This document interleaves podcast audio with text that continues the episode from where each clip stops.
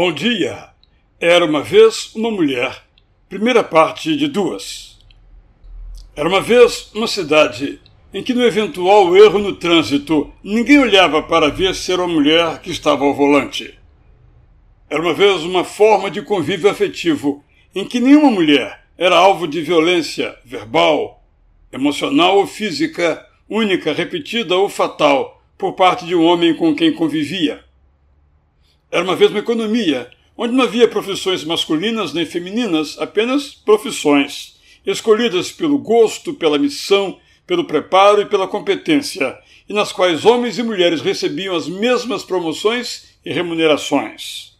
Era uma vez uma sociedade em que as mulheres podiam ter pleno prazer na atividade sexual, nascendo para amar e ser amadas, e não apenas para procriar e servir.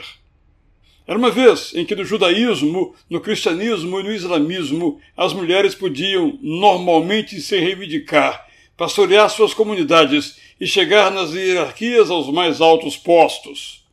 Era uma vez que as mulheres podiam ser autênticas, sem precisarem se anular, sem precisarem seduzir, sem precisarem negar suas emoções, podendo ver o mundo com seu olhar feminino, escrevendo sua história e a história da sociedade do seu jeito feminino que é diferente, nem pior, nem melhor do que o modo masculino.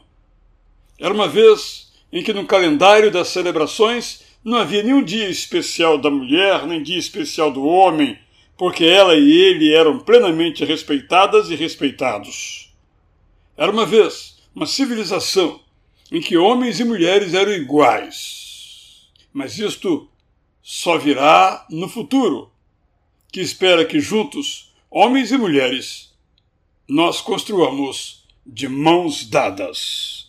Eu sou Israel Belo de Azevedo e aqui celebro as mulheres pelo Dia Internacional da Mulher. Bom dia!